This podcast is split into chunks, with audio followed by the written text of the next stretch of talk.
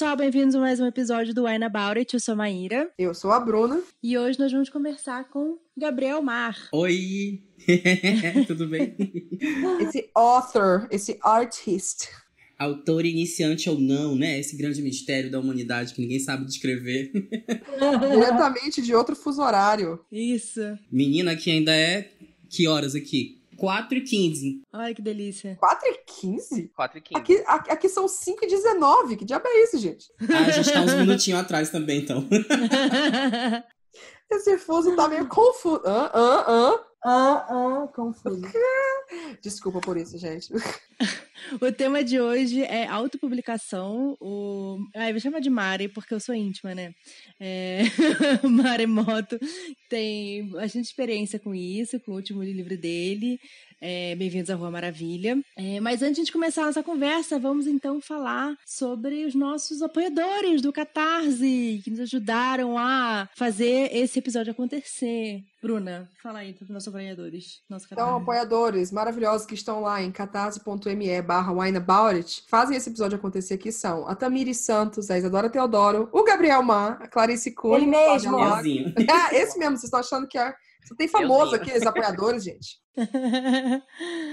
Sara Lencar, Laís de Baile, Antônio Cavalcante, Gabriele Malinsky, Kátia Carolina Silva, Lucas Marinho, Bruno Nunes, Adriele de Almeida e Diana Passi. Muito obrigada pelo apoio de vocês. E se você palmas. quer ser. Isso foi palmas, eu pensei, ai meu Deus, caiu o microfone. se você quer ser apoiador também, é só entrar catarse.me barra. Yeah! Yeah! Vamos. Amiga, e agora que eu me toquei por uma coisa, vai Hum. rolar aquele momento pós também? Podemos fazer momento ressaca, vamos nós. Amiga, que aventura! Gente, eu entrei pra um, pra um time warp aqui que eu não tava preparado. Bora! Aliás, se você não sabe o que o Gabriel está falando, é porque ele é apoiador. Então, apoiadores têm direito ao momento ressaca, Tem privilégios. que é quando a gente, é, como é que é, encerra os filtros e fica falando bobagem ali por mais.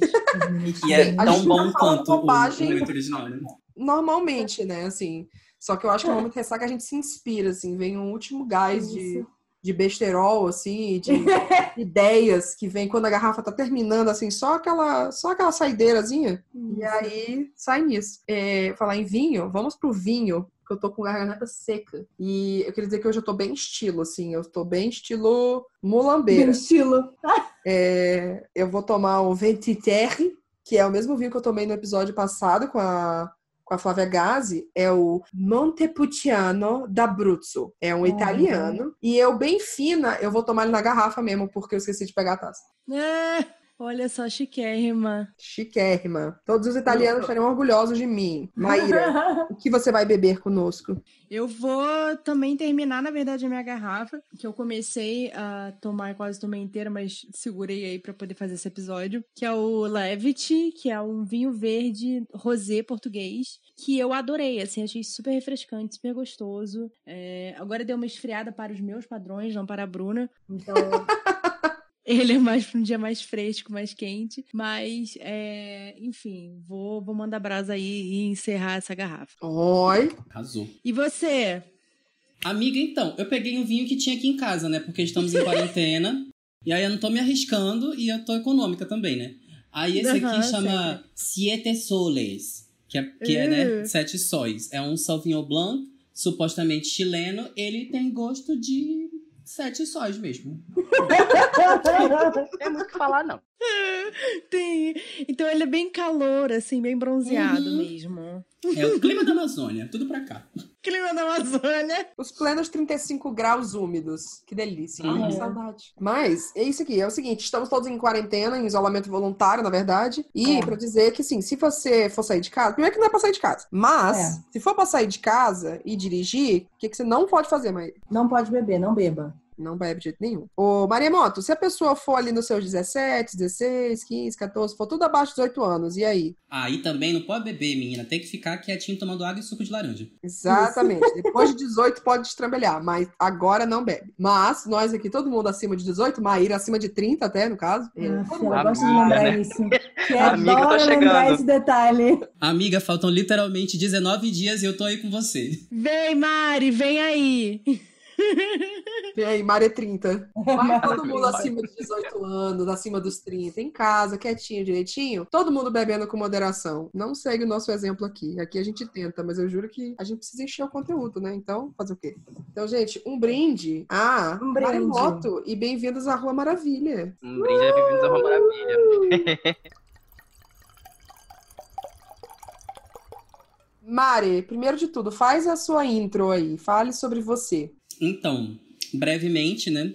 Meu nome é Gabriel Mar, eu sou o autor do livro Bem-vindos à Rua Maravilha, que foi lançado independentemente no finalzinho do ano passado, em dezembro, exclusivamente na Amazon. Então tá disponível ali no, em todos os dispositivos digitais, né? Kindle, celular, computador, tal, esse paranauê todo. E eu entrei no mundo do, do Booktube, no mundo literário, através de um canal que eu tinha, que era o Maremoto TV, lá no YouTube, que eu falava sobre né, as leituras que eu tinha feito, as coisas que eu gostava de ler, fazia altas tags, fiz aí uns dois ou três vídeos originais. E aí precisei parar depois de ali de um. Eu acho que eu tive o canal por dois anos, mas ali no final do segundo ano já tava bem gasto. Precisei Bem parar gasto. porque eu já tava. Eu tava cansado, né?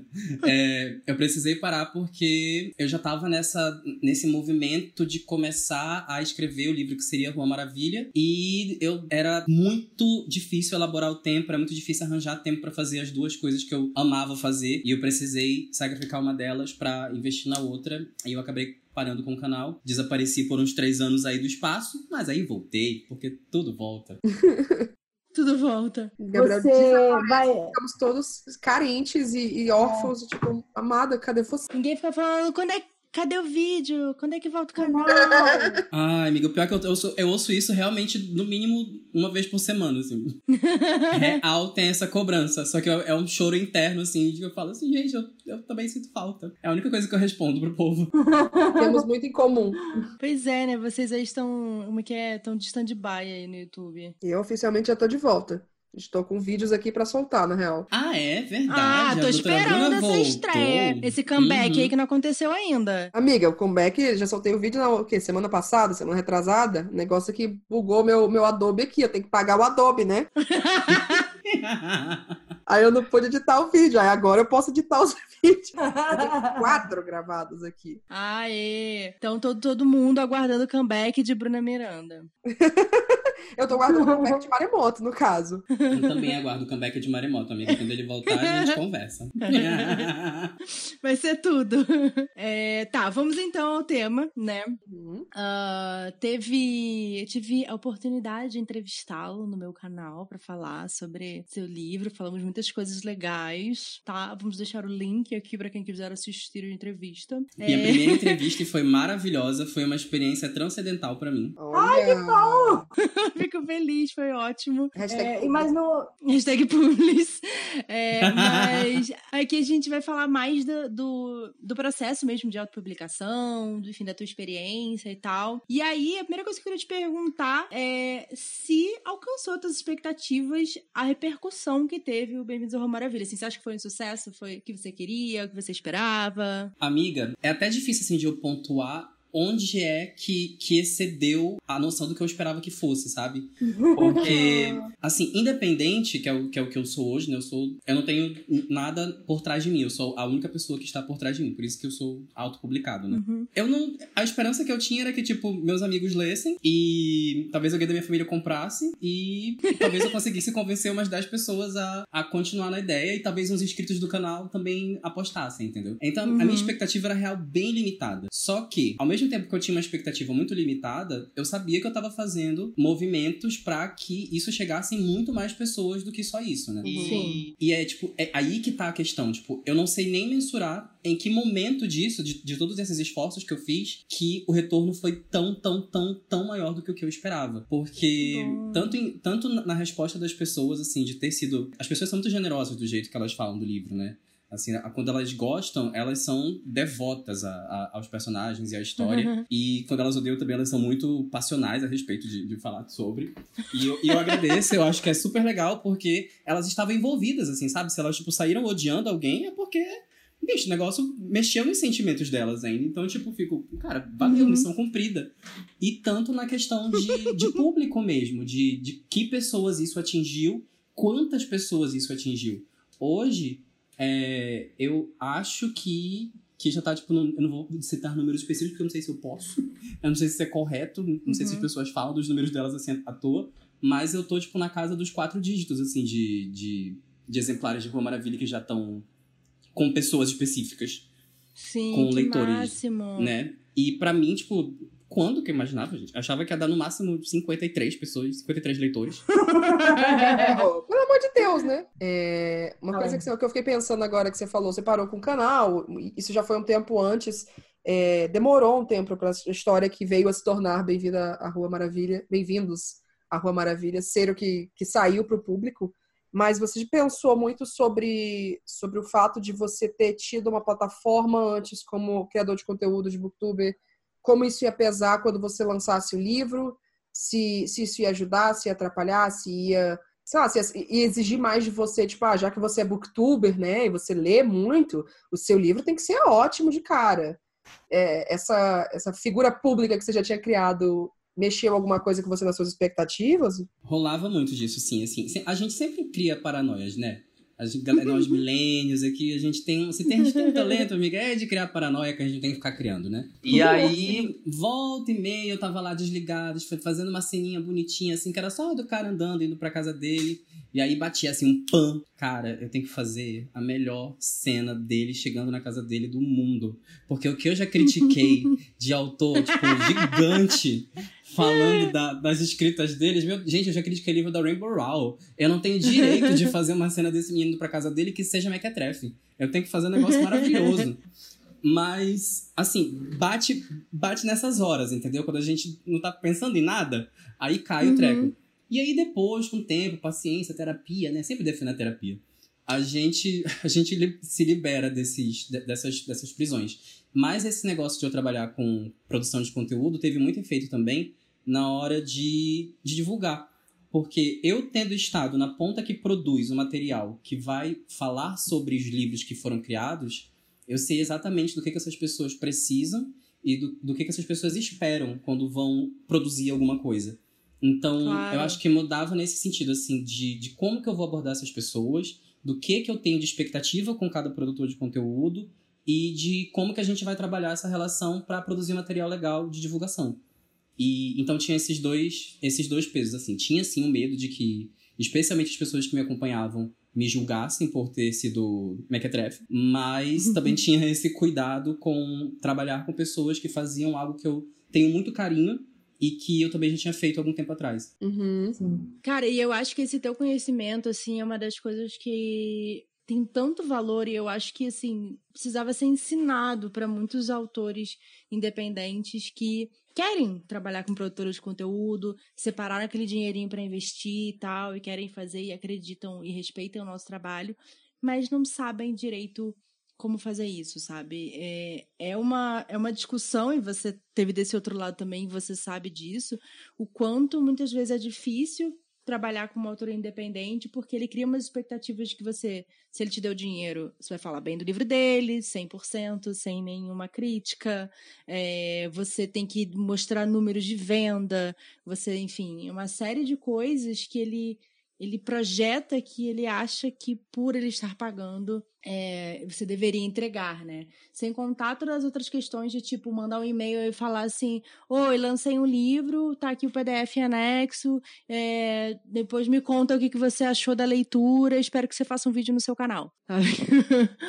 Ou daquele autor que em todos os seus vídeos vai postar o link do livro dele Meu Ou Deus do céu, eu quero morrer. um nome fake de alguém falando assim: ai, você adorei sua resenha, acho que você vai gostar do livro do fulano, sabe? E aí ele comenta isso em 300 canais Eu fico diferentes. impressionada, sabe? Porque as pessoas não pensam que, assim, elas, elas realmente acreditam que isso vai ajudar alguém a ter interesse pelo livro. E, e não vai. Cara, quando eu olho alguém assim, só falta, eu juro, só falta eu anotar e falar, tá, livro tal de tal pessoa. Não vou ler. Não ler, né? É, então, porque você fica tão. Você tem uma abordagem tão dura e tão sem, sem, sem nada. Isso é spam, sabe? Isso é o mesmo que receber e-mail que tu nunca se inscreveu É. na tua caixa de entrada. Tu, teu e-mail ser coletado num grande varredura de e-mails por aí, você receber e falar, quando que eu me inscrevi para receber de loja de brinde? Eles juram que eles são, tipo, os gênios que inventaram isso primeiro, né? Foi uma ideia, assim, jamais pensada antes. Como se não existisse desde que o YouTube nasceu, né? Não, e é isso, isso acaba isso é ruim para quem é autor, isso é ruim para quem trabalha com, com marketing de, de conteúdo dentro disso, para quem é criador de conteúdo, para as editoras, para todas as etapas, assim, isso atrapalha, porque isso vai repetindo o comportamento. E a gente sabe que uma pessoa que está dentro do mercado, ela nunca está dentro do mercado, é, assim, quase nunca dentro do mercado como uma sua posição. Então a gente tem pessoas que são autores, mas que trabalham dentro de editoras. Tem autores, mas que também são, são freelas de outras coisas. Tem curadores que também são escritores. Tem booktuber que também é escritor. Então tem muita coisa. Então quando a gente vai passando esse tipo de comportamento e tipo, ah, é, faz, manda mensagem para vários e alguém vai responder e topar. Não, parem, pelo amor de Deus. Parem de fazer isso. Fala um É. pouco pra gente, é, Maremoto, como que foi, como, como que você trabalhou isso, então, pensando na divulgação do livro? Porque a gente tem que pensar muito em autores independentes. O autor não é Aham. só autor, né, quando é independente. Você é o autor, aí você é editor, aí você é revisor, e você é o divulgador, e você é, é, é tudo, assim. Você é atendimento a, a leitores. Você tem que fazer todo o processo do livro, que geralmente é feito por uma grande equipe de pessoas. E geralmente autores não. Pô, ninguém sabe, nasce sabendo fazer marketing, fazer divulgação e como que você lida com esse, essa área de conteúdo. O que, que você fez e como que você pensou em fazer isso? Então, é, e quando eu tava, acho que no meio do processo de, de escrita, teve um, um curso que foi da, da- das meninas da página 7, que era justamente sobre o processo editorial. Então, falava desde, desde a primeira ponta, que era lá o escritor tendo uma ideia, até o final, distribuição de livros e logística e tal, e o rolê todo. E foi um curso super simples, assim, acho que foi um final de semana só. Mas foi a primeira vez em que eu tive pessoas profissionais que estão trabalhando no mercado me mostrando, tipo, é isso que acontece. Essa é a cadeia de eventos. Quando eu tive isso, e eu já sabia que eu ia lançar um livro independente, quando eu tive isso, eu falei, cara, beleza, eu sei que coisas daqui eu consigo cuidar, e eu sei que coisas daqui eu não tenho condição nenhuma de fazer. Mas vamos seguir em frente, vamos primeiro terminar o livro. Depois de terminar o livro, a gente passa para as próximas etapas. E aí foi o que eu fiz. Eu guardei o conhecimento comigo e fui avançando na quando chegou a hora. Quando chegou o momento da divulgação, é, tinham duas coisas que eu tinha em mente sempre, que era esse conteúdo que eu tinha já, esse material que eu tinha de, de ter sido um produtor de conteúdo, e a outra era a minha preocupação com segmentação de público. Eu precisava, assim, na minha cabeça, né? É um, o meu livro, o Rô Maravilha, ele é muito focado em público LGBT. Os personagens em si são, na grande maioria, LGBT. Uhum. E, e tem esses temas, eles acontecem, eles são, a vida deles é, tem isso, assim, faz parte do, do, do material deles, né? A peça que eles produzem é um romance LGBT. É, e aí eu falei, cara, eu preciso falar com gente que já está falando com esse público. Não vai adiantar eu chegar, tipo, no maior produtor de conteúdo de li- literatura no Brasil que não tem nenhum recorte de, Uhum. de conteúdo LGBT, sabe? Eu preciso ir gente que já está fazendo esse material. E aí fui atrás das pessoas que, que, tavam, que tinham esse, esses materiais produzidos. Uma coisa que eu fiz que me ajudou muito nesse sentido é eu escolhi um livro que para mim fosse referência de, de livro LGBT, que no caso foi o. Na época era o 15 Dias, do, do Vitor Uhum. Martins. E aí pesquisei. Quem já fez resenha do Vitor Martins? Basicamente era isso.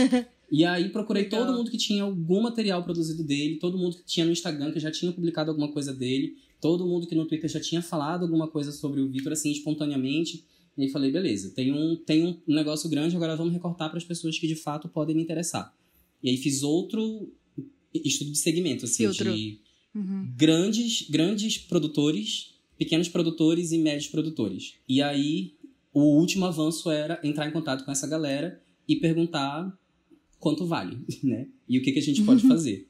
Porque Então, é uma parte não muito tem importante, como. tá, gente? Perguntar.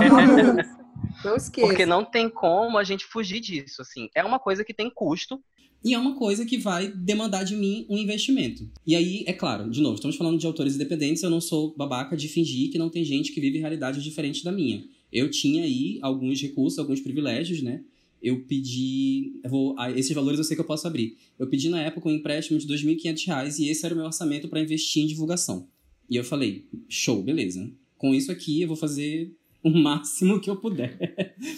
E aí fui pedindo da galera, fui entrando em contato, fui pedindo orçamento e juntando assim, cara, esse aqui eu posso pagar, esse aqui eu não posso pagar, esse aqui eu posso investir agora, esse aqui eu não posso investir agora, esse aqui eu posso já pagar em, em dezembro mesmo, que vai ser o mês do lançamento, esse aqui eu só vou poder pagar daqui a dois meses, esse aqui se eu dividir em três eu consigo, aquele lá talvez eu não consiga. E, e assim eu fui me organizando. Quando eu já tinha o plano de como eu ia financiar essa divulgação, aí eu comecei a fechar a, as divulgações de fato, entendeu? E aí foi, foi em frente. Cara, eu tô tão. Amigo. Eu tô ouvindo assim, maravilhada, assim. Eu quero chorar, sabe? Sim, sim, esse é Eu um quero plano de chorar. marketing. Maravilhoso, amigo. Sério. Sabe, a Tipo, maioria das pessoas não tem essa, essa, essa coisa, e não só digo por, tipo, ah, não conhece marketing, mas até para ser uma coisa sustentável, sabe? Você vai lançar um livro, você vai ter gastos. Você vai ter, tem- como eu falei, são muitas posições que a pessoa tem que tomar sozinha para poder lançar um livro. Então você tem gasto de revisor, tem gasto de outro revisor, gasto de um editor, gasto para. Você tem que pensar também que o dinheiro que você vai ganhar não vai ser, ah, o livro vai ser sete reais, e você não vai ganhar os sete reais redondo. Você tem o corte Uhum. da plataforma que você for subir. Então, você tem que pensar assim, vender tanto no primeiro mês. Vai ser quanto? Tá, eu vou divulgar com essa pessoa. Com essa pessoa divulgando, será que eu consigo uma conversão de tanto? Se eu conseguir, quanto que vai dar? E quanto de dinheiro que eu vou realmente ter? E quanto que isso paga? Sabe? Isso é pensar pra frente. E eu acho que muita gente não faz isso. Eu estou maravilhada. Eu tô... Nossa, eu tô em paz. Uh! Nossa, deu, paz. deu, uma- deu uma- deu um ar bom aqui. Assim, uh! É engraçado tu falar em paz, porque em paz era literalmente o que eu não estava na época. Porque é um monte de coisa ao mesmo tempo acontecendo. Amiga, dezembro foi o mês mais frenético da minha vida. E o pior, sabe o que, que é? Assim, já um comentário totalmente avulso. É, novembro foi um mês infernal no meu trabalho, assim. Infernal. Foi, foi um negócio. No meu trabalho já, tipo, pessoal, né? É, e era uma coisa que. Eu cheguei, eu cheguei a chorar na balada, galera, por causa de novembro. Foi um mês muito cagado. E aí, Puta chegou no final de novembro, eu tava tão esgotado assim que eu falei: quer saber? Meu livro vai sair mês que vem, eu não tô nem aí. E aí foi na, foi na saga da ganância que começou tudo isso. E aí, dezembro era assim: era, eu mandava e-mail na segunda, eu recebia e-mail na terça, eu falava com alguém na quarta, eu recebia outra coisa na quinta, e aí três pessoas falavam comigo na sexta, e o sábado e o domingo não parava também. E eu, glória, como é que eu vou aguentar isso aqui? Mas na segunda tava eu lá de novo, vamos lá. E assim, de algum jeito, sobrevivemos e chegamos ao fim. Pô, sobreviveu bem, viu, Fio? Eu sobre... É eu sobrevivendo assim que nem você, sabe? Porque, cara, você conseguiu fazer tudo isso, sabe? Eu, eu tiro pela. Por agora, como muita gente tá sentindo, eu tava até falando antes do, do episódio. É, tá muito foda agora. Tá muito foda pra muita gente. Eu tô sentindo o peso de não conseguir produzir e nem a, a, a raiva e a frustração e o ócio, cara, todo tá sendo suficiente pra eu estar produzindo como eu gostaria. E você Uhum. conseguir tirar energia da sabe-se lá onde pra poder fazer isso. Arrasou.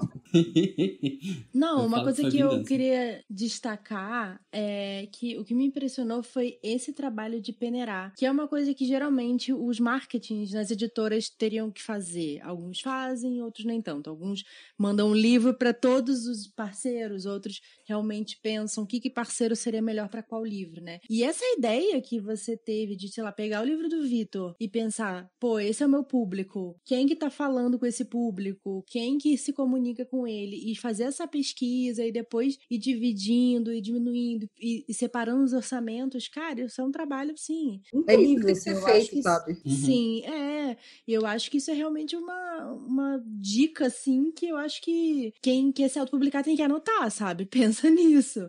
Pensa qual livro que o teu livro conversa, vê quem tá falando sobre ele, quem gostou dele, quem pode gostar do seu livro também, e quem que é esse público, né? E quem que são esses, esses produtores de conteúdo que combinam com esse teu livro, assim, porque o que mais acontece é isso, né? De às vezes a gente receber coisas que não tem nada a ver com a gente. E aí você fala, ah, então, ah, não, não leio hot, sabe? Uma coisa assim. Então é complicado, né? Então eu acho que esse esse processo que você fez é realmente realmente muito legal, assim, deixou de boca aberta aqui.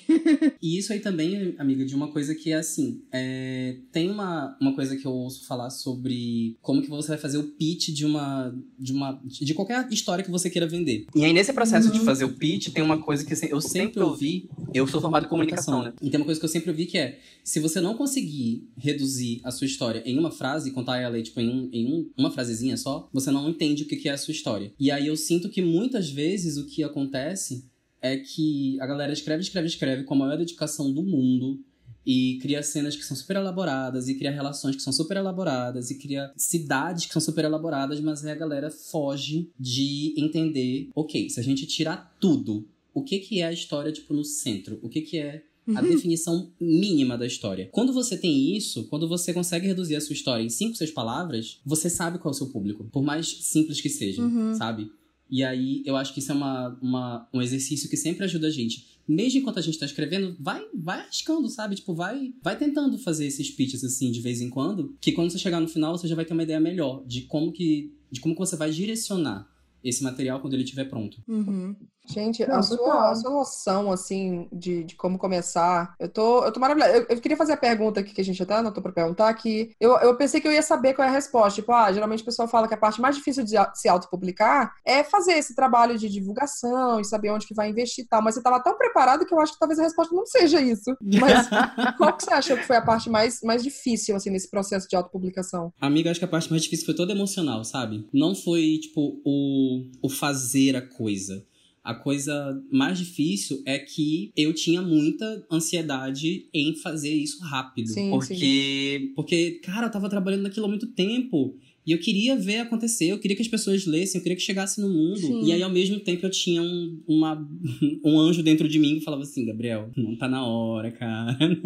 Segura, pensa um pouquinho melhor, manda isso aqui pra revisão, manda isso aqui pra uma leitura crítica, manda isso aqui pra outra pessoa ler, espera a resposta, segura um pouco mais, diminui as palavras, vê se você não consegue trabalhar um pouco mais naquilo. Mas assim, foram três anos de, de escrita, né? Assim, foram seis meses de, de primeira escrita e dois anos e meio de, de reescrição, de reescrita do negócio. E esses dois anos e meio foram de muita angústia e muita ansiedade o tempo todo. Então, isso que foi a coisa mais elaborada de se trabalhar de fato. As outras etapas do processo, eu tava meio que consciente de como que eu faria. E uma coisa que eu tinha plena certeza dentro de mim é que eu não vou fazer, eu não vou me, me escusar de fazer nada que eu ache que seja essencial. Se eu achar que precisa de uma revisão, vai ter revisão. Se eu achar que precisa de uma edição, vai ter edição. Se eu achar que precisa de nove divulgadores, vão ter nove divulgadores. E aí, e eu faria o que fosse necessário para que esses objetivos fossem cumpridos. E foi, foi assim que eu me estruturei. Então, tipo, isso foi fácil de cumprir. Difícil era esperar o tempo necessário para que essas fases chegassem. Uhum. Ai, isso é maravilhoso. Que alívio no coração, sabe? Ai, peraí que eu vou ter esses objetivos aqui, eu vou atrás deles de qualquer forma. Ai, eu tô tão feliz. Ai, que delícia. Eu queria te perguntar, você que, enfim, fez, digamos aí, a parte de, de organização, de coordenador de marketing, né?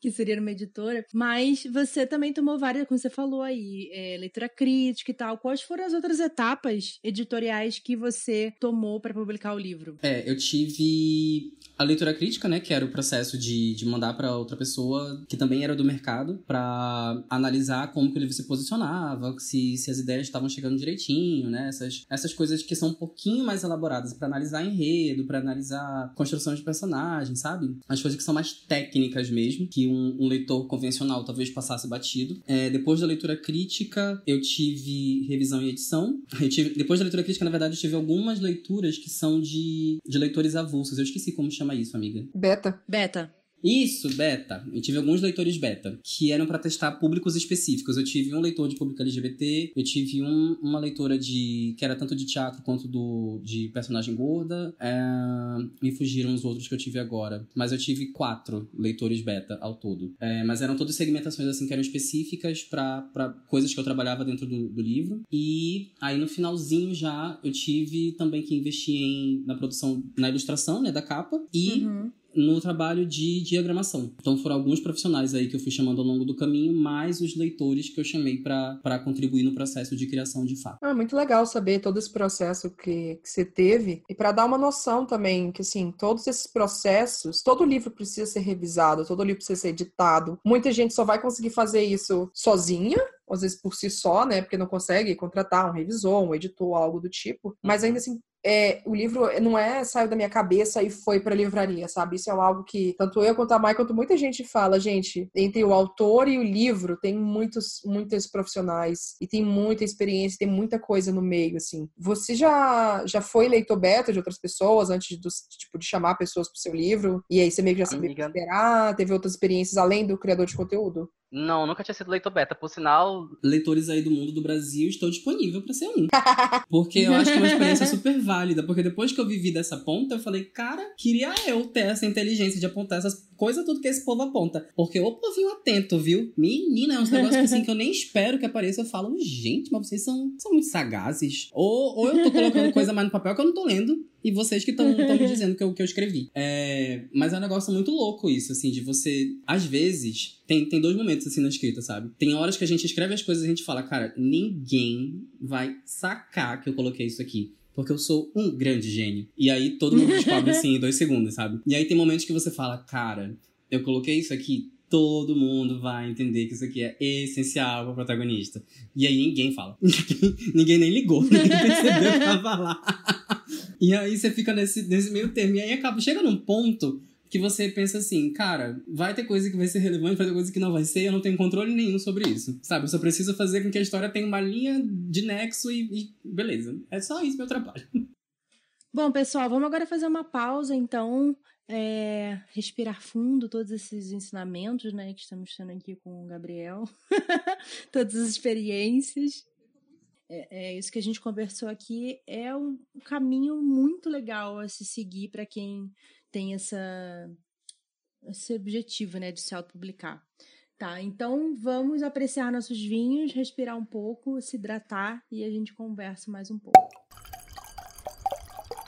É, voltando aí às nossas perguntas para Gabriel, além do seu paladar incrível de vinhos floridos. É, você, nessa sua experiência toda, você teria feito alguma coisa diferente do que você fez? Que você acha que talvez tenha sido um erro ou que você poderia ter feito melhor? Eu poderia ter feito melhor. Eu podia ter nascido rico. e aí. e aí eu teria contratado ainda mais pessoas do que eu contratei pra fazer as coisas que eu fiz. E é muito. Eu, eu tenho plena consciência do quanto isso é isso vem de um lugar de privilégio meu, saca? Porque é, eu, eu tenho um emprego fixo, eu, eu tenho, ao mesmo tempo que é um é um privilégio de, tipo, eu, eu trabalho por metade do dia, esse, essa metade do dia me impede que eu possa, tipo, ser escritor 100% do tempo e que eu viva exclusivamente disso. Mas é essa metade do dia que garante que eu tenha os recursos necessários para eu poder sustentar essa carreira, entendeu? Para eu conseguir me manter como artista independente. Porque tem vários outros profissionais independentes que eu preciso acionar, que eu preciso colaborar, que eu preciso contribuir para poder fazer o meu trabalho acontecer. E eu não posso em nenhum momento me desligar do fato de que o trabalho deles é tão digno e tão valorável quanto o meu. Então, eu preciso ter os recursos. E para ter os recursos, eu preciso perder metade do meu dia fazendo outra coisa. E, e é meio que assim que eu encaro o, o negócio todo, sabe? Então, se eu de fato tivesse nascido rico, se eu fosse uma grande herdeira, eu, eu teria mais gente contribuindo nisso, eu teria mais gente trabalhando nisso, eu teria mais gente me, me pontuando coisas sobre, sobre a pesquisa, eu teria mais gente falando comigo sobre as discussões de, de, de classe de tal coisa, e as discussões sociais de tal coisa, e as repercussões daquilo. Sabe, eu, eu poderia fazer um, um- algo mais elaborado nesse sentido que pra mim, pessoalmente, é muito, é muito essencial. Em outros nichos, que eu fico sempre tentando pensar em outros artistas independentes, né? Tem muito artista independente, por exemplo, no Brasil, de fantasia, ficção científica. Pra essa galera, eu acho que eu investiria, se eu tivesse mais dinheiro, né? É, eu investiria muito mais na pesquisa de base mesmo assim, sabe? Tipo, vou trabalhar com afrofuturismo. E aí fazer uma pesquisa pesadíssima, elaboradíssima, aprofundadíssima sobre todas as referências afro, sobre todos os, os apontamentos futuristas que eu quero fazer para fazer um conteúdo que seja de fato sustentável, sabe? Assim, algo que, que fique de pé quando estiver pronto. É, para mim, esse trabalho de pesquisa antes do trabalho, de fato, de escrita, ele tem que acontecer. Mas eu tenho plena consciência de que não é todo mundo que consegue nem se dedicar temporalmente para isso e nem, tipo, terceirizar esse trabalho para outra pessoa. Eu entendo o quanto isso é complicado para muita gente. Mas, ao mesmo tempo que eu entendo, eu queria muito que essa galera entendesse. Se você sacrificar um ano, que seja, do seu período de escrita para você só fazer a pesquisa, pode ter certeza que o produto final vai ser muito mais válido. Ele vai para você ser muito mais valoroso, porque o tempo da pesquisa ainda é um tempo que você está investindo nisso. Ainda é um tempo que você está se dedicando para isso. Vai te alimentar demais, vai te fazer crescer pra caramba.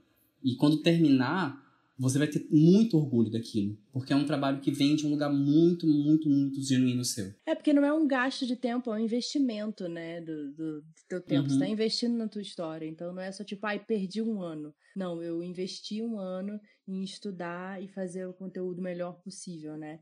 É, eu vejo isso, uhum. assim, de...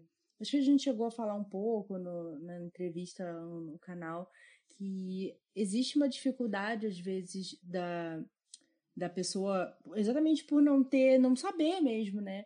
Quanta coisa seu livro precisa passar antes dele estar tá pronto, né? E às vezes a pessoa acha, eu tive uma ideia, vou lá, faço um NaNoWriMo, escrevo o meu livro em um mês, 50 mil palavras, pronto, acabou, né? E existe tantas etapas depois, é claro que a gente esbarra também na questão financeira, né? De tipo, como é que eu vou pagar todas as outras etapas? Como é que eu vou pagar a revisão, o copy, o beta, vou pagar a leitura de sensibilidade, etc.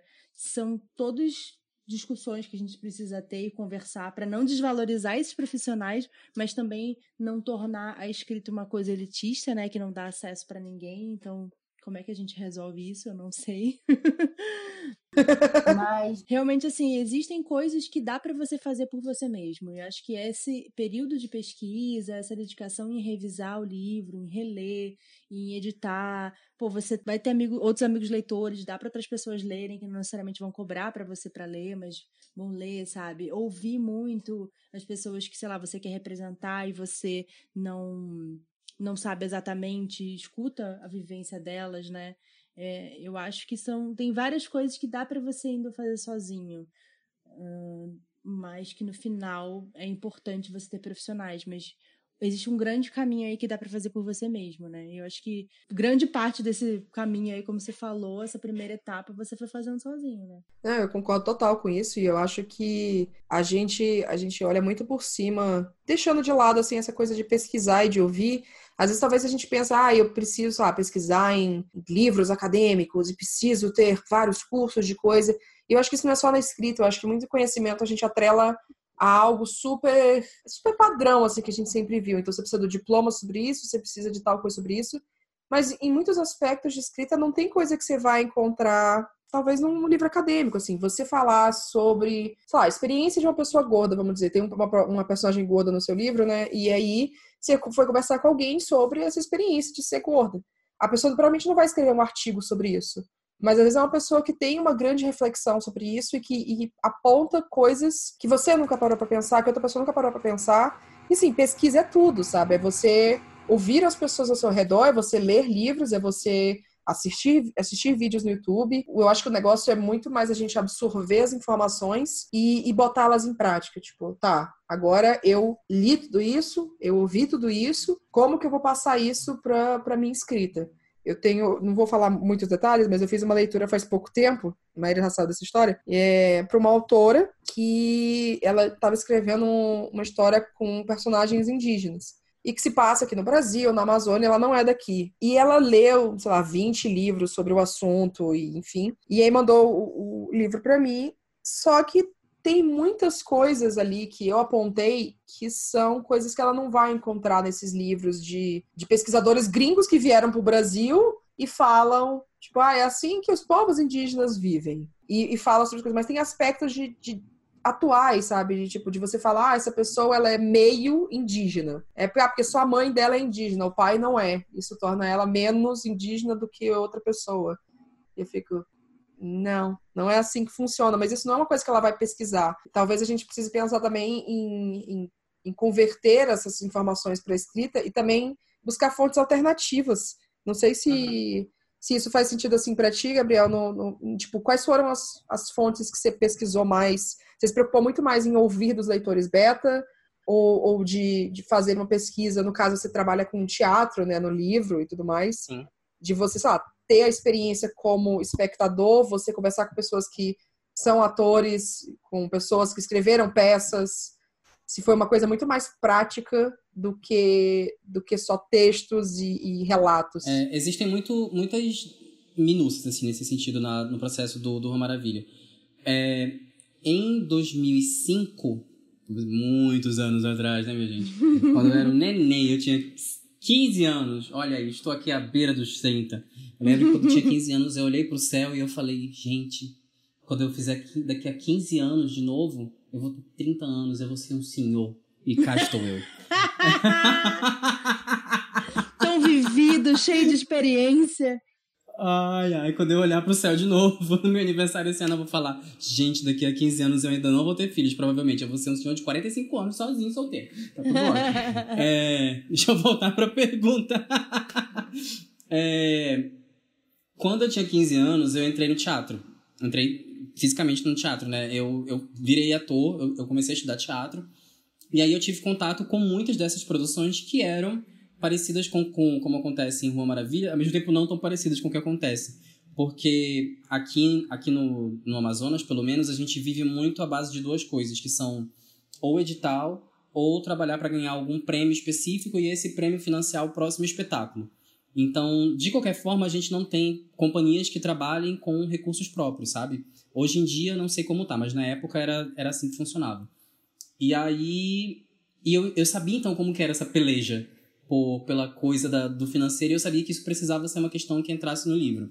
E aí, e eu sabia que isso movimentava o elenco, porque eu tinha feito parte de elencos que eram movimentados por isso. Tipo, a gente precisa apresentar em tal lugar, em tal lugar, em tal lugar, porque a gente precisa prestar conta do dinheiro que a gente ganhou dali, não sei o que, lá, lá, lá, lá. E aí, isso é uma etapa. A pesquisa que eu de fato fiz, assim, que foi bem elaborada e foi em várias etapas, Uhum. surpreendentemente, era a respeito da questão LGBT. Porque do, da, de toda a sigla LGBTQ e a mais, eu sou só G, né? Eu sou uma coisa. Uhum. E aí, pra eu entender o funcionamento de todas as outras, especialmente, assim, a coisa que eu tava mais atrás era o que que machuca? O que que dói? Onde que eu não posso pisar? O que que eu não posso dizer? Porque eu sei o que que não podem dizer pra mim. Eu sei que não podem falar pra mim que vão, tipo... Eu sei que representações me magoam. Eu não sei que representações magoam... Assim, agora eu sei, né? Assim, que representações magoam uma pessoa bissexual. Que representações magoam uma pessoa assexual. Pra isso, eu entrava das duas uma. Ou eu faz... procurava vídeos no YouTube, pessoas que falavam sobre isso no Twitter, pessoas que falavam sobre isso no Instagram. Ou, no, no caso dos assexuais específicos, eu tinha pouquíssimas referências aqui. Eu fui atrás de um fórum americano que era sobre várias pessoas falando sobre como que elas se sentiam a respeito da questão da obrigação de fazer sexo às vezes, da obrigação de entrar em compromisso às vezes, e da obrigação de fazer tal coisa, e de como que às vezes era uma coisa parcial, às vezes eram as duas ao mesmo tempo, e aí a coisa só ia ganhando mais dimensão para mim, assim. Eu acho que eu fiquei uns três ou quatro meses, assim, nesse fórum, lendo e lendo e lendo e lendo e lendo, e eu falando, gente, eu nunca vou vou conseguir traduzir isso aqui com, com respeito, que eu, que eu acho que precisa ser traduzido. E a- as noias, né, de novo, como sempre. É, e em algum momento a gente supera, a gente encara, a gente vai pra coragem e a gente começa a mandar para as pessoas. E, infelizmente, eu não, não consegui encontrar ninguém que se identificasse com, com, com esses espectros e que eu tipo, me sentisse confortável para entregar o material e falar assim, cara, me fala, isso aqui te, te dói em algum momento, te, te ofende em algum momento? Mas eu fiquei muito feliz quando o livro foi lançado e que as pessoas vieram para mim. E elas falaram, cara, beleza, foi, foi, foi uma das poucas vezes em que eu me vi bem representado. E eu falei, beleza, trabalho cumprido, missão feita, aqui eu não errei, por enquanto não tá tudo bem. Que e, legal. e o trabalho era muito. É, o trabalho é muito nesse sentido, sabe? De, a pesquisa é muito nesse sentido.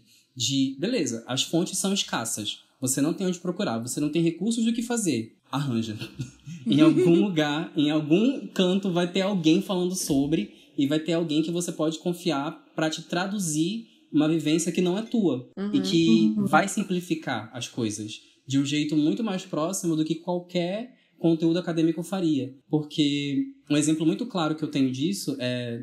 é- Não gosto nem de falar o nome do livro, galera. Aquele livro da, da moça que fez sobre os imigrantes mexicanos lá chegando no- nos Estados Unidos. Sei, aham. O que falta Aquele naquele livro. livro É, aquele livro. Aquele que foi Que é publicado no Brasil. hiper elogiado. Sim, ele é hiper elogiado. Porque, tecnicamente, ele é mega bem feito, aparentemente. Eu não vou ler, então não vou saber. Mas dizem que ele é mega bem feito. E eu não duvido que seja, porque aparentemente é uma autora que tem alguma experiência e ela deve ter alguma técnica de escrita que Sim, faz com que ela total. construa cenas com o ritmo necessário, que seja bem conduzido, que tenha construções Uhum. interessantes. Mas onde ela peca é que ela não entende e nem se importa em entender a vivência das pessoas que ela está retratando. Ela não fez esse trabalho que ela poderia ter feito, mínimo.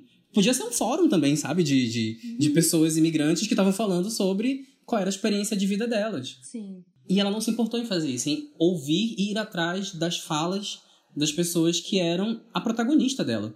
Que é tipo a condutora da história. E, e aí a história perde muito em, em legitimidade. Parece muito que é uma história terceirizada sendo feita por alguém que tá de fora, que é literalmente o que é. Uhum. Como que a gente atribui valor a isso, sabe? Como que a gente respeita essa história? Como que a gente respeito, considera? Essa história, sabe? É muito, é muito doloroso olhar pra isso. Que muita a gente gente. olhar pra- como que eu olhar? É, é a coisa da arte, né? A gente olha pra arte como técnica, como tipo, bom, então as pinceladas nesse quadro aqui significam tal, tal, tal. Ah, o corte dessa, dessa madeira ou dessa pedra significa tal, tal, tal, tal, tal. E aqui usou a técnica X. Ah, na escrita a gente tem aqui essa construção de tal, tal, tal, tal, tal narrativa. E isso tem um valor. É o valor, digamos, técnico da coisa. É, é, é a habilidade mais, mais tátil, digamos. Mas a gente tem essa coisa do. do é subjetiva, né? E mesmo a parte técnica é muito subjetiva. Por que, que essa técnica é mais interessante do que essa ou outra? E vai ter livro que vai significar muito mais para uma pessoa, para um grupo de pessoas do que outro. E não dá pra gente julgar uma ou outra como melhor ou pior ou o que for. Então, é, é muito difícil, mas eu, eu acho que cada pessoa vai criando né, os seus critérios à medida que ela vai lendo coisas. Então, às vezes, para uma pessoa vai ser muito mais importante um livro tecnicamente bem escrito do que um, um- um grande valor emocional, ou psicológico, ou, ou, sei lá, mais, mais, mesmo, né? mais, é, mais humanas, digamos, um valor Uhum. mais humanas do que a escrita como, como, como algo mais, digamos, mais ponto de experiência em escrita, sabe? Penso muito em pontinho de experiência. Mas eu acho que é um, eu acho que é um ótimo ponto. Eu acho que é um ótimo ponto isso de, de a gente pensar sobre como que a gente está tratando a história, sabe? E às vezes é uma questão de assim, É. será se essa história é minha para ser contada? Será Uhum. se Sim. eu realmente ir atrás dessa história? Ah, porque deu vontade de escrever. Mas, amada, será se o mundo tem que se... ir a sua vontade? Será se não é melhor você ficar quietinho e, e trabalhar com outra pessoa e deixar essa pessoa fazer as coisas e tal? Que foi, teve toda um- uma coisa desse livro também por isso, né? De ocupar um espaço que nenhum autor mexicano conseguiu, né? Nenhum alcance, número de distribuição e os caralho todo que nenhum. Dígitos. É, tudo. Jamais conseguiu. E aí vem a, a, É, a mulher branca e vai e consegue. é. E sabe que eu fico pensando? né? Com essa história específica, uma coisa que eu sempre levo em consideração é que, em paralelo, sem apoio nenhum, sem financiamento nenhum, a gente tem histórias que movimentam multidões escritas gratuitamente no Wattpad. Sim. E também são, são autores autopublicados, né? Eles estão lá só lidando com uma base de público, fazendo a- a- geralmente um conteúdo ali com uma certa periodicidade E dando um respiro de vez em quando pra voltar e escrever um monte de novo. E essa galera tá, tá vivendo, ele tá fazendo a coisa no ritmo que o público pede, no ritmo que o público precisa. E eles vão fazendo, às vezes eles têm muito mais preocupação com, com fazer a pesquisa, com fazer a, o mínimo de esforço de, de criar uma história interessante e ao mesmo tempo criar uma história respeitosa do que essa galera que tá sendo hiperfinanciada. Então, não, a, a, você estar sozinho no processo de, de, de se publicar não necessariamente quer dizer que o seu trabalho vai ser menor do que de qualquer outra pessoa. Tem muita gente no Notepad produzindo muita coisa boa. E muita coisa que engaja muito o público. E que constrói base para muita gente que pode daqui a pouco ser, sim, um autor publicado mais tradicionalmente. Você chegou a pensar em publicar no Notepad ou você já imaginou já publicando no Kindle? Amiga, cheguei muito a pensar, só que eu não tenho talento. Porque. Como assim? Porque o Wattpad exige que você seja É, eu talento exagerei na palavra. Eu, o, o Wattpad ele exige que você seja responsável com os seus prazos. Eu não sou. Hum, E aí.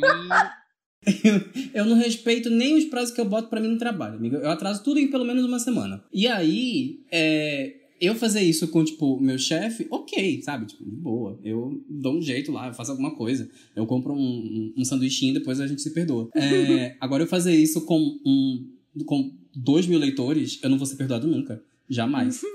Então, e, tipo, eu tinha consciência disso, entendeu? Eu só poderia começar uma história no Notepad se eu tivesse, pelo menos, três meses da história já feita. E aí eu poderia fazer os atrasos que eu quisesse, porque eu ainda ia ter uma base lá que ainda está sendo lançada. Mas sem isso, eu não tenho condição de produzir. É, precisa ter uma disciplina, né? Precisa ter uma disciplina mu e eles são muito exigentes. E, e, e acho legal que sejam, sabe? Porque cria, eu acho que até em autores iniciantes, mesmo assim, a galera que é mais novinha, assim, tipo, com 18, 19 anos, até mais novos que isso, é, cria neles assim essa, essa responsabilidade de estar escrevendo com frequência. E estar escrevendo com frequência é um conteúdo que vai atender um público específico.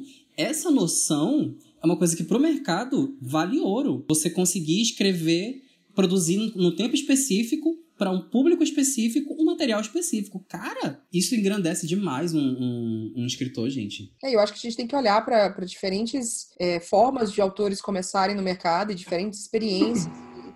Entendendo que vai ter autor que vai querer começar de cara numa publicação tradicional, com uma grande editora, ou editora média, pequena, o que for, mas a publicação tradicional. E vão ter autores que vão querer realmente começar com o Wattpad ou publicando é, gratuitamente ou, ou, em outras plataformas de distribuição como Kindle Unlimited. E todos esses tipos de, de começos, eu acho que, na verdade, de jornadas, às vezes, porque tem muitos autores que hoje em dia é, podem, ensina, entre aspas, poderiam ser publicados por grandes editoras que recebem oferta, que já podem negociar isso com grandes números e distribuição, etc., mas que optam por continuar independentes. Porque esse modelo de publicação hum. funciona melhor para eles, para elas, o que for. E, e, aí, com isso, eu queria te perguntar se, se tem muito autor né, que começa autopublicando e quer publicar tradicional depois. Isso é algo que você pensa em fazer? Você quer trabalhar mais no, no independente primeiro?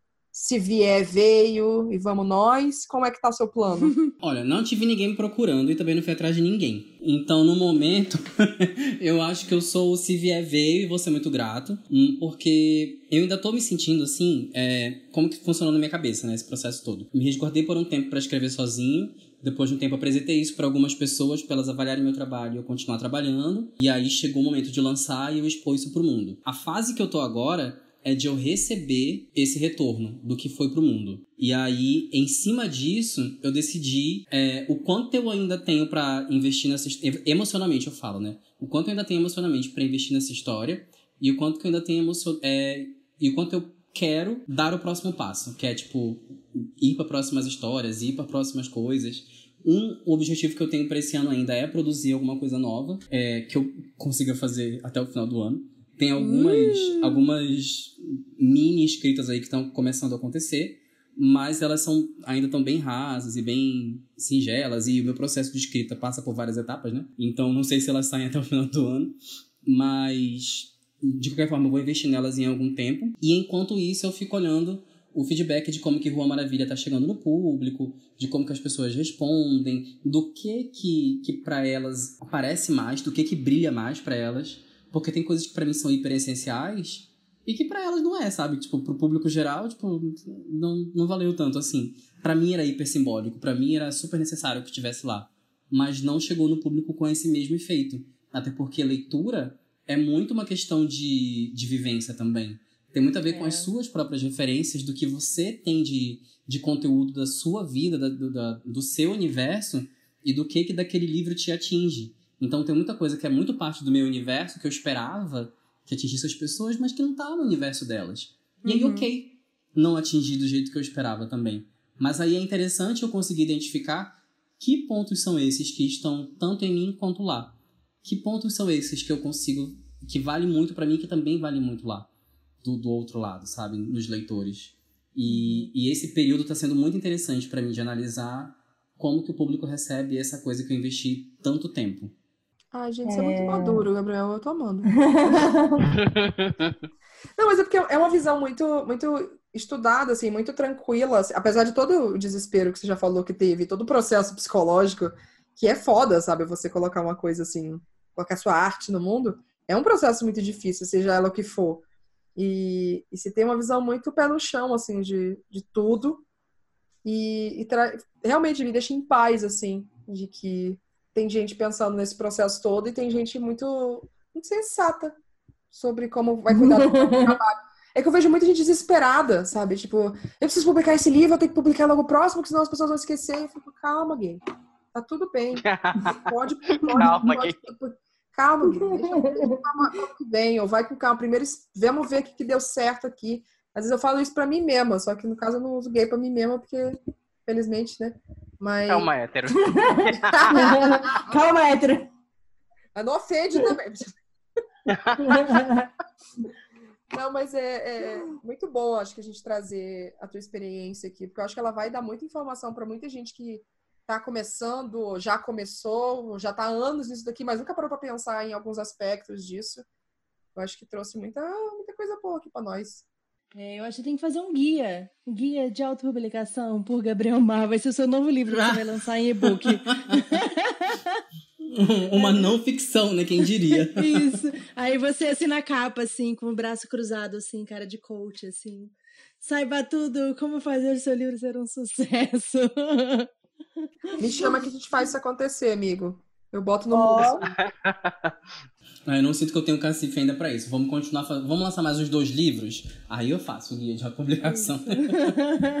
Mas eu acho que você já arrasou horrores, assim. É realmente muito legal ver toda a sua. Não fazia ideia, assim, de todo o processo que você tinha feito. Sabia que, com certeza. Eu até falei pra você assim, pô, seu texto tá redondinho, né? A gente sente isso quando a gente lê. O texto tá super revisado, sabe? Tá bem pensadinho, assim, não tá jogado, né? Dá pra ver que foi um texto trabalhado. E isso tem um valor muito grande exatamente pra gente como é, resenhista, né? A pessoa que vai estar falando sobre o seu livro. Pô, Uhum. pô, como é que eu vou elogiar um monte o teu livro se o livro não foi revisado, sabe? Isso vai aparecer na, na tua na tua resenha, sabe? Vai aparecer que o livro tá com buraco, que ele um- uma hora um personagem fala uma coisa, outra hora ele não tem consistência nenhuma, né? Então, é complicado isso também de, de se reconhecer que esses, a falta desses trabalhos transparece na história, né? A gente E acha que não, aí- mas- Mas pega, e às vezes a pessoa pode até não saber que, tipo, ah, é porque faltou uma revisão. Mas ela sente, quando, quando lê o livro, ela sente assim, tipo, ai, não sei, tem alguma coisa que não funcionou na história. E aí você fica. Não tá redondinho, né? É. A gente sente, a gente como leitor, a gente sente muita coisa que não se espera que a gente sinta, né? Tipo, o, o melhor exemplo que eu tenho disso é um que a Maíra vai, vai lembrar junto comigo, é a Meg Stiefvater, quando ela fez o The Raven King, que ela tava toda cagada na mente, ela tava fazendo um negócio à força, e todo mundo que era apaixonado pela série sentiu que aquele livro não era um livro da série. Assim, não faz sentido. Isso aqui não parece sequer que foi ela que escreveu. E, e eu acho que Ela teve algum ela- problema também, né? De. ela teve lá. muitas coisas acontecendo. Tipo, não era a hora pra ela fazer aquilo. Mas aí tinham várias pressões de mercado fazendo com que aquilo acontecesse. E aí, tanto ela, quanto a editora, quanto todos os profissionais envolvidos no processo, resolveram que era, a decisão correta era continuar com o livro no mercado, mas não era. A decisão correta era dar uns três passos pra trás e Sim. dar tempo pra ela fazer o negócio no tempo dela. Sim, Mas aí a gente tem aí bem- um- uma história inacabada, né? Pra É, lidar. uma história que totalmente sem pé nem cabeça. Isso que assim, sem pé nem cabeça pra uma pessoa que é fã já dessa história que é meio sem pé nem cabeça, mas que ela toda fazia sentido, né? Ela, ela era Sim. bem lúdica, mágica, mas aí você chega no final de uma conclusão que você fica, o que que tá acontecendo? né? Ela não faz sentido nenhum, realmente, assim. É, isso é uma coisa que dá até algumas outras autoras aqui que eu não vou mencionar, é, porque não, não gosto da pop, também estão no nível de que parece que por ter tantos sucessos, os, os editores dela meio que largaram mão, sabe? Ela lança um livro de 800 páginas que não precisava ter 800 páginas, sabe? Mas ninguém corta mais o livro dessa pessoa. Então, lança aí uma série de quatro livros, cinco livros, cada um com 800 mil páginas e não vai acabar nunca, sabe? E aí você Uhum. fica. E sabe por que, que isso é pior ainda, amiga? Hum. Porque quando tem autores iniciantes, eles têm muita coisa pra falar. E Uhum. aí, eles veem um livro de 800 páginas no, solto aí no mercado e vendendo, eles acham, cara, 800 páginas é legal, tem gente que vende, por que, que eu não posso fazer? E aí Sim. eles fazem histórias gigantescas que nunca que vai ter posicionamento no mercado, porque ninguém tá disposto a, a comprar um livro de 800 páginas de uma pessoa desconhecida. Sim, total, nossa. Acha que precisa preencher 800, 400, 500, mil páginas. Tipo, ah, não, se a minha Sim. história tiver só 200, ah, não, eu tenho que, tenho que colocar mais, né? Porque as pessoas gostam de, de ver mais coisa e tal. Então é a coisa de você tentar enfiar mais coisa ou tirar coisa onde não precisa ter. Eu vejo isso muito de, de, de vídeo, podcast, etc. Ah, mas o vídeo tem que ter entre 5 e 15 minutos no máximo. Ou, ah, não, se o podcast tiver duas horas, nossa, não funciona. Eu fico, cara, as coisas precisam ter o tempo que elas precisam para poder fazer sentido. A gente tem um episódio isso. de duas horas que a gente deu assim uma enxurrada de conteúdo sobre o mercado editorial, como entrar no Uhum. mercado editorial, foi o episódio com a Diana, que assim, é um dos episódios mais ouvidos, Maravilhoso. é um que a gente Eu mais amo. escuta coisa. E é isso, É sabe? Duas horas de conteúdo direto, assim, pá, pá, pá, pá, pá, pá, pá. É extremamente valioso. E pronto. Se a sua Que história vem de uma pessoa do mercado editorial.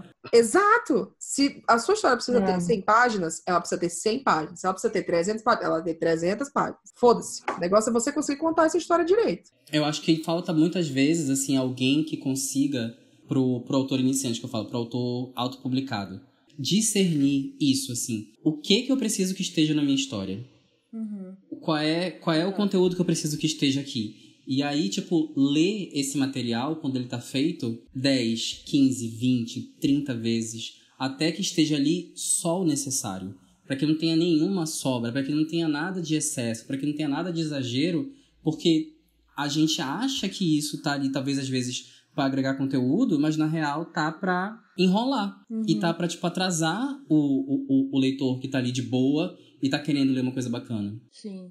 É, também a forma como essas informações são apresentadas na tua história, a mão de um editor ou até de um beta com experiência pode te ajudar a melhorar muito. Né? Eu sempre falo do exemplo do, do conto que eu escrevi, né? O que quem fala é da Terra. A minha primeira versão, a- eu tinha meio que um primeiro capítulo explicando tudo o que tinha acontecido no mundo desde que o morangão tinha caído. Aí depois eu começava com elas indo, né? Da dinâmica da, da avó e das duas netas indo pro Morangão, falando do programa de rádio místico da avó. Aí eu lembro que eu mostrei pra Bárbara Moraes. Daí ela falou: Ah, Mai, tá muito legal, mas assim, tira toda essa primeira parte.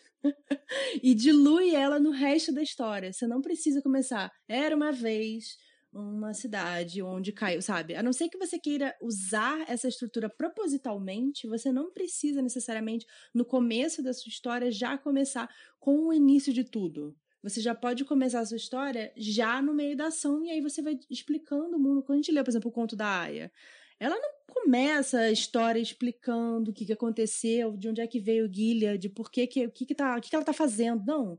Ela só tá fazendo e aí você vai sendo inserida nesse mundo. Essa é uma das formas que eu acho que são muito bacanas realmente de você botar um personagem, ainda mais no meu caso que era um conto, né? De você, pô, é o tal do info, infodump, né? Você ficar, parar, deixa eu explicar tudo para você, né? E isso é chato, porque não tem nada de interessante acontecendo, é só a pessoa recapitulando tudo que já aconteceu no passado. Então, se eu não tivesse essa pessoa, é, se eu não tivesse essa pessoa, né, a Bárbara, que é escritora, que tem experiência, para ler e me falar isso, o meu conto seria pior. E é basicamente isso que um editor vai fazer, né? Ele vai te, te mostrar a melhor forma de você contar o que você quer contar. Bom, eu acho que é isso. Eu acho que a gente conseguiu cobrir todos os, os principais pontos assim que eu queria perguntar e que a gente queria discutir sobre autopublicação. Desde como que você sobreviveu a todo esse processo até e aí, vai. Mas, sofrendo muito. mas sobreviveu, é isso que importa. é. Sobreviveu. E no aí, agora? Temos bem- Bem-vindos à Rua Maravilha. Você já falou que já está começando outras escritazinhas assim. O que, que vem pela frente Uhum. e, e como que você acha que o que a sua experiência vai mudar? Como que você vai tratar os próximos livros que também vão ser publicados independente? Ou você acha que para um próximo você vai procurar uma publicação tradicional? Olha, no momento, eu não pretendo ir atrás de editoras para fazer meu trabalho. Porque não, não, não é que eu, que eu, tipo, oh meu Deus, não queira. E também não é que eu esteja me achando tanto que assim, tipo, se as editoras não vierem atrás de mim, eu não vou atrás delas. é, não é isso. Mas é que eu sinto que esse momento, para mim, assim, internamente, emocionalmente, é muito mais importante que eu entre em contato com o público que tá me acompanhando e o público que tá lendo. E aí, mesmo as pessoas que, tipo, não gostaram tanto do livro, ou de algum protagonista, ou do ou do da maneira como a coisa foi apresentada tal, a maioria dessas pessoas dizem que gostaram muito da, da escrita e estão dispostas a ler alguma coisa. É, não estou inventando, isso é real a maioria. Vocês podem ler todas as críticas negativas, vocês vão encontrar isso lá. Estou dispostos a ler mais coisas do autor. E aí isso me deixa muito motivado, sabe? De, tipo, produzir mais alguma coisa. E aí, quem sabe, dessa vez essa galera, tipo, não tenha outra perspectiva. Outra vez elas continuem achando que eu tô fazendo cagada. Mas, de qualquer forma, vai ser válido para mim, sabe? De, Uhum. de ter pessoas que criaram o hábito de ler as coisas que eu faço. Caralho, olha que massa. Olha que coisa Sim. legal. De, tipo, ter gente que, tipo, quando lê meu nome fala, ah, vou ler a coisa que o Gabriel Mar fez, saca? Isso pra mim é Claro. muito válido. E essa pra ter essa experiência, eu não necessariamente preciso da participação de uma editora. Por isso que eu digo, nesse momento eu não sinto que eu precise ir atrás de uma editora para publicar o meu trabalho. E até porque a coisa, as coisas que eu quero fazer nesse, nesse próximo, nesse ano e no próximo, ainda são coisas mais curtinhas, assim, sabe? Eu não quero produzir outro livro no momento, até porque foi um processo muito longo, muito elaborado. E, né, tem, tem os seus desgastes também. Eu quero dar uma respirada, fazer umas coisinhas mais leves.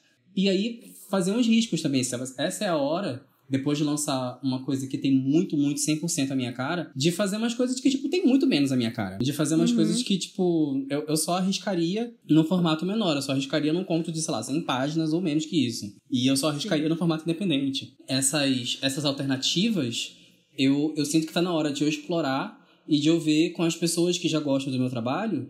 Tipo, e aí, galera, o que, que, tá, o que que vocês acham disso aqui? Tipo, é muita maluquice minha ou Aham. tá valendo a pena, sabe? É, esse contato, esse diálogo, eu sinto que ele tá rolando e eu acho que tá muito na hora de eu aproveitar essa, essa oportunidade. Então eu, eu tô vivendo essa troca com essa galera. Legal.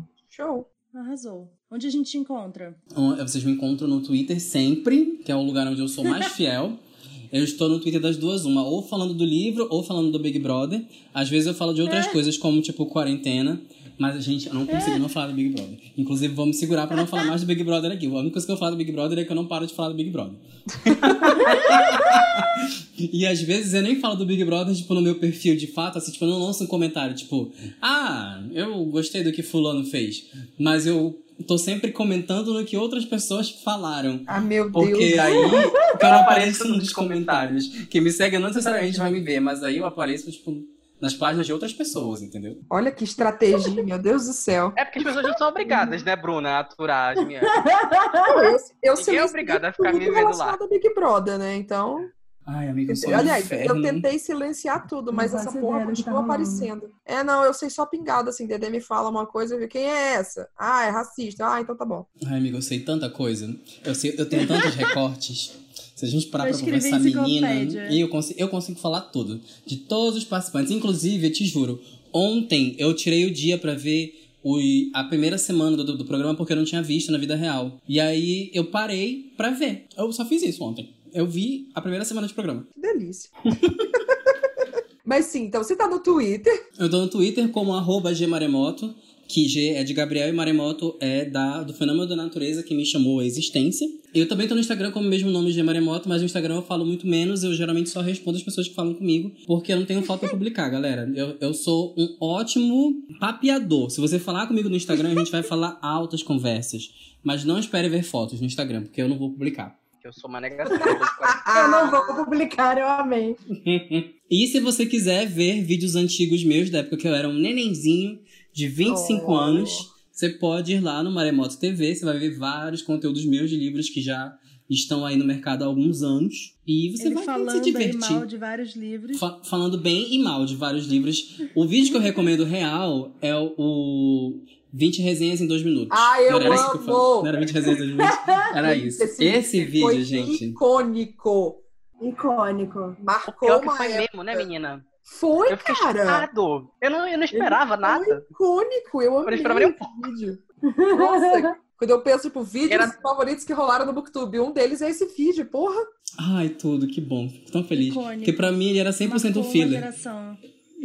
Pra mim, amiga, eu juro. Eu fiz assim, falei, cara, eu não tenho nada pra fazer. Eu preciso de um vídeo que dure dois minutos. Literalmente, um vídeo que traz dois minutos. Amo! Amo pra mim esse vídeo. Arrasou. Maravilha. Mari, muito obrigada por estar aqui com a gente. Muito obrigada, um pouco a gente pode falar pessoalmente, muito obrigada por apoiar o Wine. É. Amiga, daqui, amiga, desculpa, mas é porque eu, tava, eu engasguei no vinho, foi sem querer. Foi muito bom conversar contigo, assim, muito feliz, saber mais mais da sua experiência. É muito legal também porque você tá no norte do Brasil, né? E a gente tenta trazer aqui pessoas que têm experiências mais diferentes daqui do sul, sudeste, né? Então, muito bacana Nosso segundo também. convidado de Manaus aqui, ó. É. Manaus representadíssima no Wine About It. Tá faltando Nordeste nessa bodega. Pois Você é, tinha amiga. falta. Amiga, o Nordeste está sempre presente com você. Não, isso eu sei, mas eu quero. Mas eu quero mais está gente mal comigo. representado. Certíssima, certíssima. Mas é Eu importante dizer que enquanto poder- você existir, o Nordeste está aqui. Ai, O Nordeste tá vivo. Nas Ai, mãos de Bruna. Nem, nem, nem Responsabilidade. no- em cima de mim, não, imagina. Não, mas que eu quero, eu quero um grande momento em que a gente vai estar aqui três pessoas bêbadas, e aí vai acontecer alguma coisa, e aí vai eu e o convidado, convidado a falar éguas, e vai ser super natural, assim, Maíra vai ficar extremamente feliz. Porque a vida dela. Mas para é ser éguas, tem que ser égua. ou do Maranhão ou do, do Não. Pará. Nada disso. Tem gente Quem é Não, do Nordeste que tá fala louca. éguas? Égua a gente Não, fala, fala aqui nessa região inteira. Todo mundo Sim, fala eu égua. sei. Mas no Nordeste inteiro? E no Rio Grande do Norte No falam norte égua. também. Não, no norte eu sei. No norte eu sei, porque minha avó, ela é paraense, ela fala muito égua. Mas eu achei que a Bruna falava égua porque ela tá grudada ali, né? Mas eu achei que no Nordeste todo mundo falava. Aqui a gente ainda tem. Eu égua. não sei se tem. Se tem lá no Maranhão, Bruna, mas aqui a gente ainda tem aquele famoso égua do doido, olha aí. Ah, minha avó fala muito. A gente, a gente é, como é que diz? A gente fundiu e fez égua lis doido.